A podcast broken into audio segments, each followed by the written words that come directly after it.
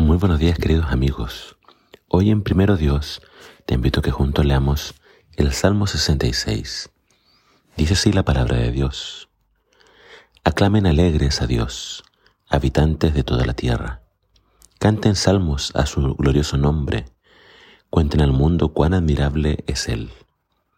Qué imponentes son tus obras, oh Dios. Cuán grande es tu poder. Con razón se rinden tus enemigos. La tierra entera te adorará y cantará tus glorias. Vengan, vean las gloriosas obras que Dios ha hecho. Qué maravillosos milagros Él hace para su pueblo.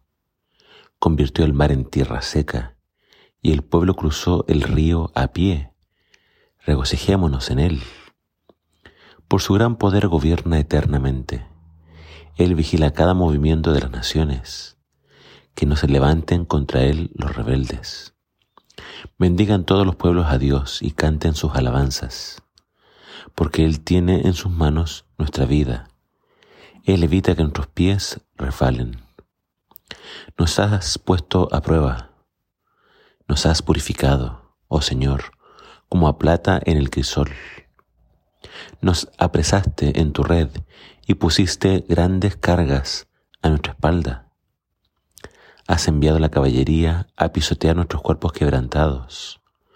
Por incendio y por inundación hemos pasado, pero al final nos has dado gran abundancia.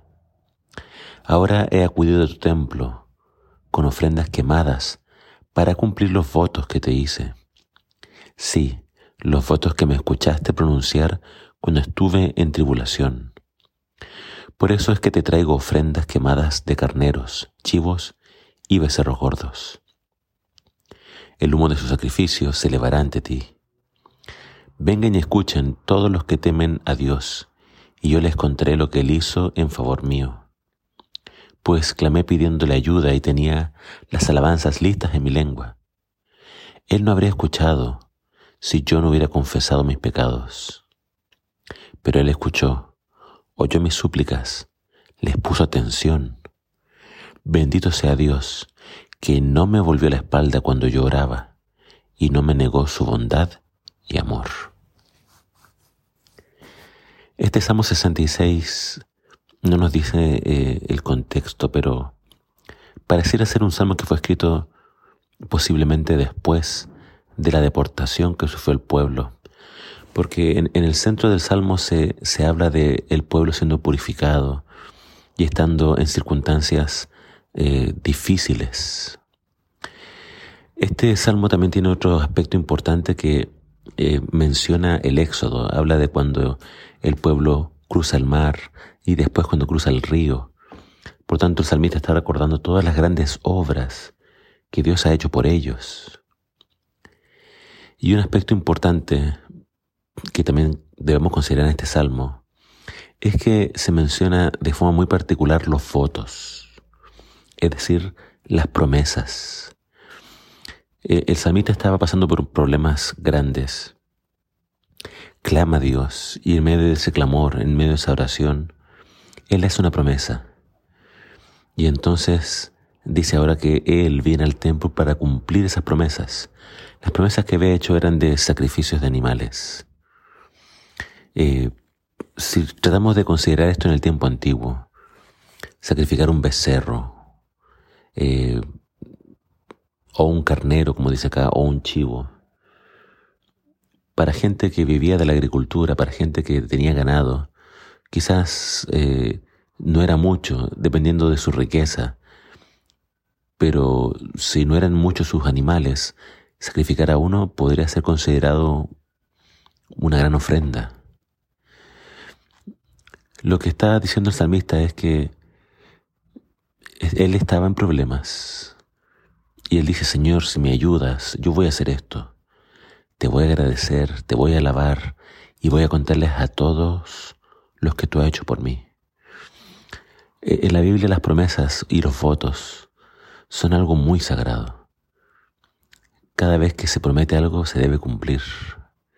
Y es considerado muy, muy grave hacerle una promesa a Dios y después no cumplirla. Tanto así que más adelante la Biblia va a decir que mejor es no prometer que prometer y no cumplir a Dios.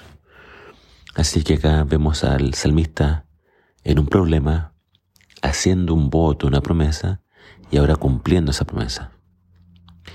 Y para terminar, quiero destacar esta idea de, del versículo número 18.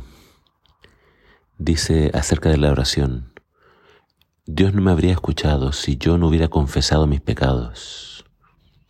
En otra versión dice que si yo hubiese mirado el pecado, Dios no me hubiese contestado. Acá habla de confesar y la otra versión habla de, de mirar. Creo que ambas oraciones son muy similares, con ideas diferentes. Mirar el pecado significa eh, considerarlo, eh, estarlo acariciando quizás o planificando hacer un pecado. Si nosotros tenemos esa conducta, claramente Dios no puede responder nuestras oraciones porque estaríamos en rebeldía contra Él, estaríamos faltando a su palabra. Y en el caso de acá, eh, de, este, de esta versión, eh, nos dice, Él no habría escuchado si yo no hubiese confesado mis pecados. Es decir, se reconoce pecador y entonces confiesa ese pecado y ahora Dios lo puede escuchar.